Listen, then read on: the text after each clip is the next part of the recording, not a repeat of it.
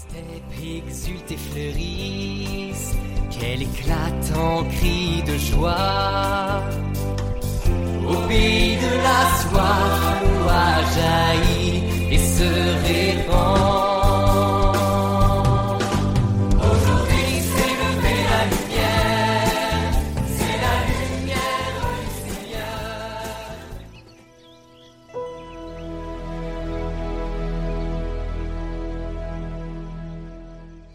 Lecture de la première lettre de Saint Paul apôtre aux Thessaloniciens. Vous vous rappelez, frères, nos peines et nos fatigues. C'est en travaillant nuit et jour, pour n'être à la charge d'aucun d'entre vous, que nous vous avons annoncé l'évangile de Dieu. Vous êtes témoins, et Dieu aussi, de notre attitude si sainte, si juste et irréprochable envers vous les croyants. Et vous savez bien que nous avons été pour chacun de vous comme un père avec ses enfants. Nous vous avons exhorté et encouragé, nous vous avons supplié d'avoir une conduite digne de Dieu, lui qui vous appelle à son royaume et à sa gloire. Et voici pourquoi nous ne cessons de rendre grâce à Dieu, quand vous avez reçu la parole de Dieu, que nous vous faisions entendre, vous l'avez accueillie pour ce qu'elle est réellement, non pas une parole d'homme, mais la parole de Dieu qui est à l'œuvre en vous, les croyants.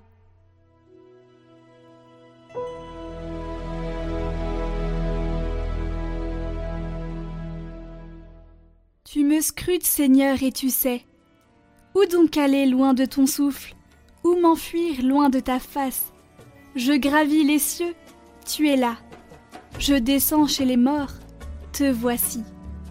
Je prends les ailes de l'aurore et me pose au-delà des mers. Même là, ta main me conduit, ta main droite me saisit.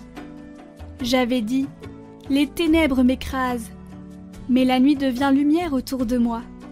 Même la ténèbre pour toi n'est pas ténèbre, et la nuit comme le jour est lumière.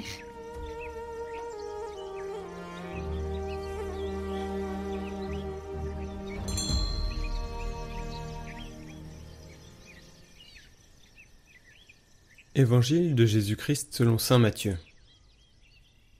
En ce temps-là, Jésus disait Malheureux êtes-vous, scribes et pharisiens hypocrites, parce que vous ressemblez à des sépulcres blanchis à la chaux. À l'extérieur, ils ont une belle apparence, mais l'intérieur est rempli d'ossements de toutes sortes de choses impures. C'est ainsi que vous, à l'extérieur, pour les gens vous avez l'apparence d'hommes justes, mais à l'intérieur vous êtes plein d'hypocrisie et de mal. Malheureux êtes-vous, scribes et pharisiens hypocrites, parce que vous bâtissez les sépulcres des prophètes, vous décorez les tombeaux des justes, et vous dites Si nous avions vécu à l'époque de nos pères, nous n'aurions pas été leurs complices pour verser le sang des prophètes. Ainsi, vous témoignez contre vous-même. Vous êtes bien les fils de ceux qui ont assassiné les prophètes. Vous donc, mettez le comble à la mesure de vos pères.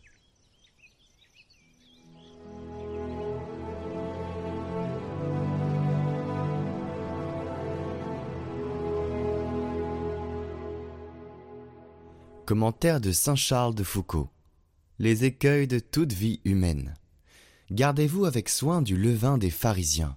Gardons-nous du levain des pharisiens, de l'attachement exagéré et des observances extérieures d'institutions humaines, à de vaines cérémonies, à un bel ordre extérieur qui prend tous nos soins, attachement qui produit peu à peu l'oubli de l'intérieur, qui finit par faire négliger le dedans de la coupe pour nettoyer le dehors, par faire en nous des hypocrites, des sépulcres blanchis et en même temps des esprits petits, mesquins, rétrécis, incapables d'aucune autre conception et attachés avec une force extrême à des riens, des minuties, des puérilités.